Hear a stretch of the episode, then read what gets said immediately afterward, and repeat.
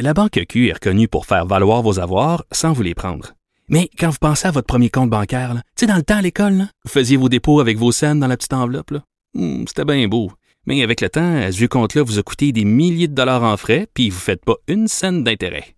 Avec la Banque Q, vous obtenez des intérêts élevés et aucun frais sur vos services bancaires courants. Autrement dit, ça fait pas mal plus de scènes dans votre enveloppe, ça. Banque Q. Faites valoir vos avoirs. Visitez banqueq.ca pour en savoir plus. Le buzz de Vincent Dessureau. Salut Vincent. Salut François, salut François David, ça va bien?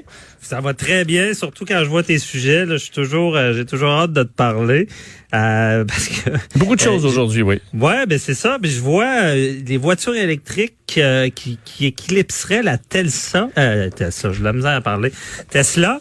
Vraiment? Y Ben- a-tu a-tu de, de quoi sur le marché qui pourrait être aussi Pas encore, pas encore. Évidemment, Tesla domine au niveau de la, de la technologie depuis un bon moment, mais arrive, et c'est intéressant parce que les grands constructeurs euh, font tout pour essayer de rattraper Tesla au niveau, entre autres, euh, du nombre de kilomètres qu'on est capable de faire avec une recharge complète sur bon l'équipement, euh, la conduite autonome, et on peine à rattraper ce retard qu'on a sur Tesla. Est-ce que c'est un petit joueur qui va réussir? Peut-être, euh, puisque il y a un petit constructeur en Californie qui s'appelle Lucid, L-U-C-I-D, et qui développe des voitures électriques de leur côté depuis un certain temps, et il devait présenter au, à New York pour le salon de l'auto en avril dernier la Air, donc la Lucid Air, une berline de luxe là, qui entre vraiment dans la catégorie des euh, des Tesla.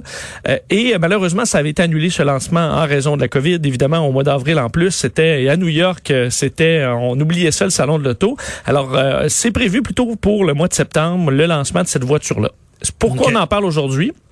C'est parce que euh, aux États-Unis existe l'agence de protection de l'environnement, la EPA, qui va faire toutes sortes d'analyses avant qu'un véhicule sorte. Dans ce cas-là, les analyses de batterie, euh, est-ce que c'est sécuritaire, euh, est-ce que combien on peut faire sur un chargement. Et ce qui a vraiment surpris tout le monde, c'est que la Tesla, euh, pas la Tesla, la Lucid Air est capable de faire sur une seule recharge complète de son modèle, faut dire le plus, euh, ce qui celui sera le plus cher, là, 832 kilomètres.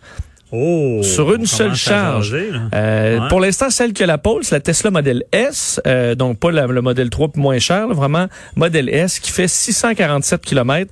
Donc c'est pas un petit euh, petit gap là, c'est pas euh, Hey, 6 ça à commence à 700. être intéressant, 800 là, Écoute, kilomètres. là. 832 km, il y en a qui vont passer leurs vacances au complet euh, et euh, sur, sur un- un- une seule charge ou qui sont capables. C'est l'aller-retour aussi qui est intéressant, capable de dire ben je suis capable de faire Montréal, Québec, puis de revenir euh, sans avoir besoin de, de, de même m'arrêter puis de me questionner est-ce qu'il va avoir une charge à l'endroit où je vais.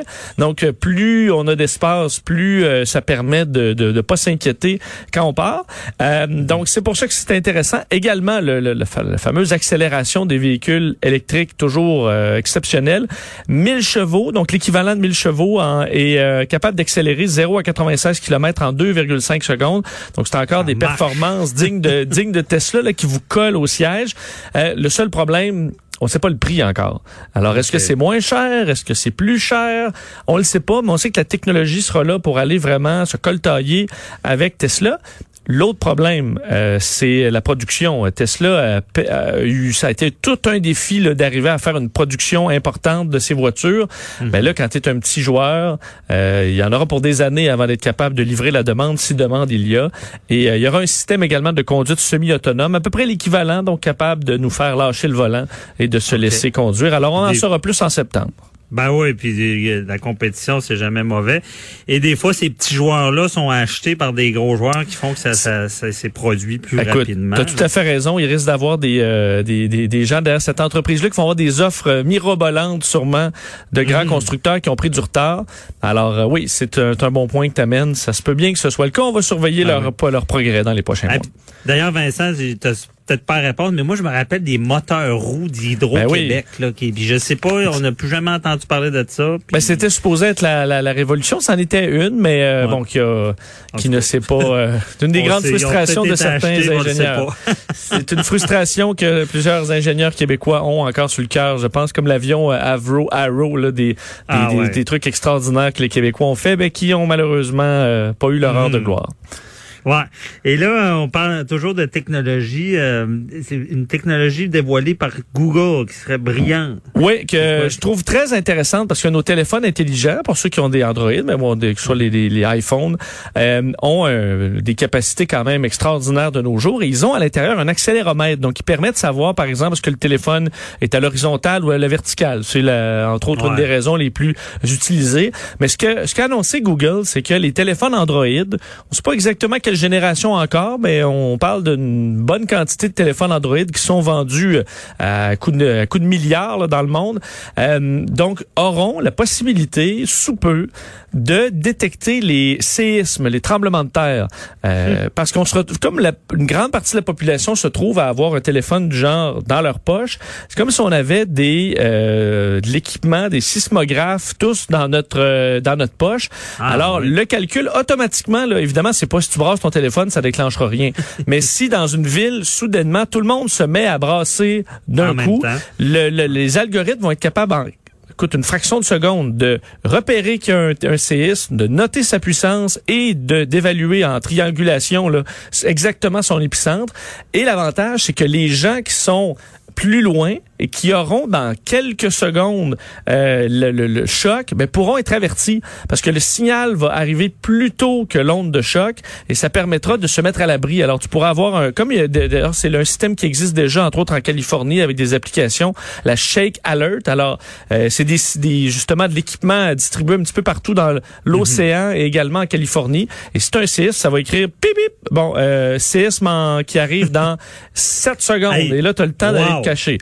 Euh, wow. Nos, téléphones sont dans, dans, dans, pas long, ça va tout faire. Ben oui. Moi, j'attends encore, tu sais, euh, dans le téléphone. Ah,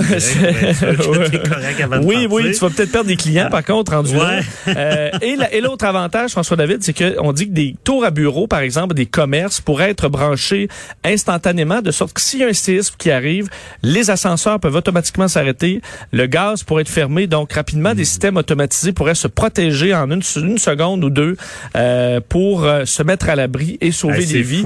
Alors, euh, évidemment, iPhone pourrait embarquer par la suite, mais je pense que c'est ce genre de technologie-là qui va euh, qu'on va retrouver le plus de, de, plus en plus souvent partout dans le monde. Très intéressant. merci Vincent, faut se laisser, on t'écoute tout à l'heure. Puis tu vas dire si c'est mieux de boire du froid chaud durant la canicule. Absolument.